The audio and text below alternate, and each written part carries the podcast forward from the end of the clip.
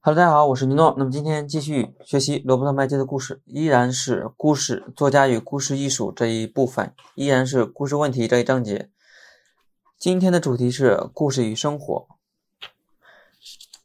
呃，主要今天的主题主要分为三个三个部分吧。第一，我们会了解两种失败的剧本。然后从这两种剧本引出故事说与生活的这个关系，最后我们将学会将了解如何改进这两种失败的剧本。OK，那么回到第一个话题，就是作者他审读编剧、审读剧本这么多年，注意到有两种层出不穷的非常典型的失败剧本。那么第一种就是。个人故事的坏剧本。那么，先欣赏一下这个剧本的内容。在办公室的背景中，我们遇到了面临问题的主人公。他应该被提升，可是却被跳过。他很窝火，于是来到了父母家，却发现父亲已经老年痴呆，母亲对此一筹莫展。他回到了自己的公寓，和邋遢而麻麻木不仁的室友又大吵了一架，然后出去和男友约会。没想到话不投机，他那感觉迟钝的情人把他带到了一家昂贵的法式餐厅，完全忘了他正在节食减肥。再回到办公室，惊喜的发现他被提升了，但是新的压力又起。回到父母家，好不容易把父亲的问题解决，母亲的问题又接近崩溃。回到自己家，发现室友偷走了他的电视机，房租未付便溜之大吉。他和情人分手，拿冰箱里的食品撒气。结果体重增加了五磅，但是他振作精神，把自己的升职看作是一场胜利，在饭桌上和父母进行了一次温情脉脉的促膝长谈，治好了母亲的精神创伤。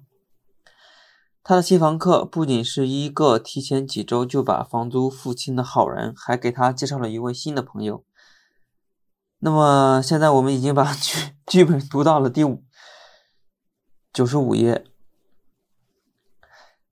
他坚持节食减肥，在最后的二十五页里一直保持着良好的体型。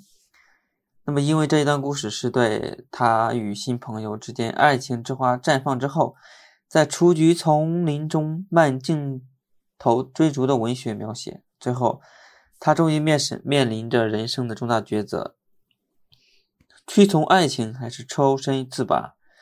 剧本在催人泪下的高潮中结束，因为他决定保留自己的生活空间，感觉就像自己写的那种文章一样，他是不是有点有点高看自己了？那么这种剧本呢，它的其实它的表现在就是他会对日常生活的一些精细的观察，他认为生活观察的越精细，他对。实际生活的描写就越精确，那么讲述故事就越真实。那其实它却是失败的，因为它失败的原因就是它它的一个结构性的一个欠缺，它只是对生活的一个呆板的刻画，就错误的将表象当做生活的真实。那么这种，嗯，那其实它失败的原因就是，不对，刚才讲过了。呃，它其实是这种这种的生活事实，其实是观察的细致入微的事实。那么，其实它是小写的真实。那什么是大写的真实呢？就是隐藏于事件的表面现象之后的，像嗯，还有之外、之内、之下，或维系现实，或拆解现实。像这种呢，它不可能被直接的去观察到。那么作者，那么此类的作者呢，他只能看到这种。可见的小写的真实，反而对生活的真实茫然无视，所以说它是一个失败的一个剧本。那么另一种，呃，失败的剧本叫做商业故事的剧本，那么叫做奇观故事。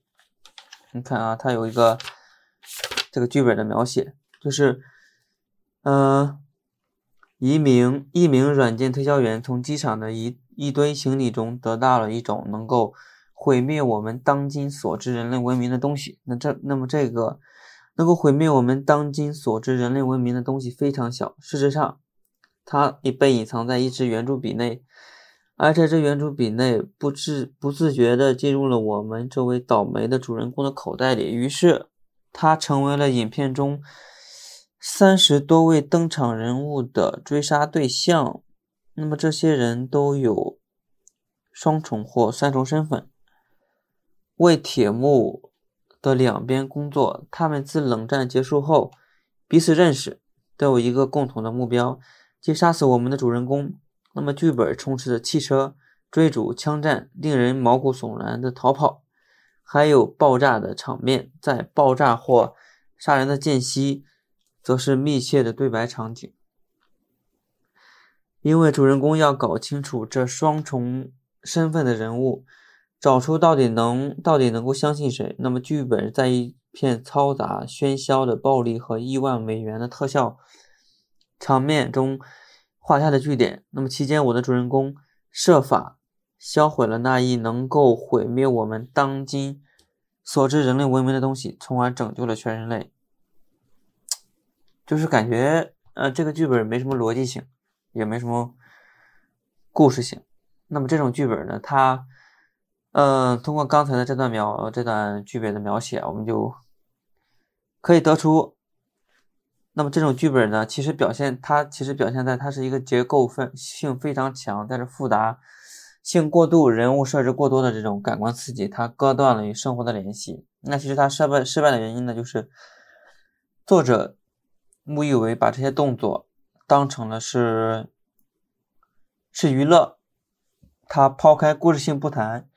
认为靠着电脑生成的影像、堆砌高速的动作和令人炫目的这种视觉效果，就会让观众兴奋不已。但其实，这种炫目的结果呢，它其实就像就像大家看马戏团一样，有可能会有片刻的这种兴奋，也像这种游乐园这种过山车一样，愉悦也是非常短暂的。那么其实。嗯，他引出了一段，我觉得写的不错的一一段话，就是电影的创作的历史已经反复证明，一旦新鲜惊险的感官刺激达到风靡的顶点，很快便会陷入一种明日黄花的冷遇。所以说，这是他失败的一个原因。那么，从这两种。失败的这种剧本是吧？一个是个人故事的坏剧本、刻板故事，那另外一个是商业故事的，呃，坏剧本，叫做奇观故事。那么从这两种故事中呢，就是我们应该意识到，应该明白故事与生活的关系是什么？就是故事是生活的比喻，那么故事必须抽象于生活，我们必须。抽取它的一个精华，但又不能成为生活的抽象化，以至于失去了实际生活的原味。那么，故事必须像生活，但又是不能一成不变的照搬生活，以至于除了市井乡民都能够一目了然的生活之外，便没有其他的深度或者意味了。那么，真正的、真正会讲故事的人，他其实是一个生活的诗人，一个艺术家。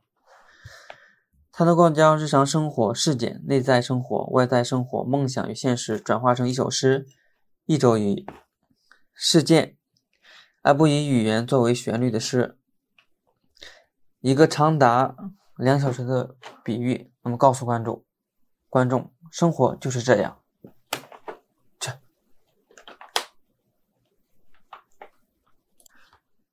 呃，那么最后呢，如何改进这两种？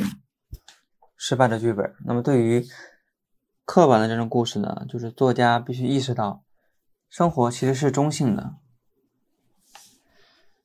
他可能试图把所有的事件都包罗在故事中，这种有一个脆弱的借口，就是这种确实发生过。但是，任何事都可能发生，任何可以想象的事都会发生，但实际上，不可能想象的事也会发生。有点绕，嗯，它就是一个嗯，怎么说呢？就这些实际发生的，呃，实际生活中发生的这些事情，它不可能，它不一定是故事。那么，那么实际，那么故事会将我们引向一个去真理。那么，这个怎么理解呢？就是纯粹罗列这些生活发生的事情，绝对不能将我们导向生活的真谛。那么实际发生的这些事情。事件只是一些事实，而不是真理。那么，真理是什么？真理是我们对实际发生的事件进行思考后的想法。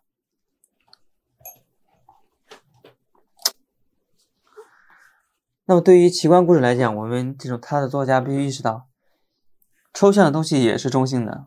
它这种抽象的东西，就是指的这种图像设计、视觉效果，或者色饱和度，或者这种音响的配置、简洁节奏这些东西。那么这些东西呢？它是一系列技术的一些策略，这些东西本身并没有意义。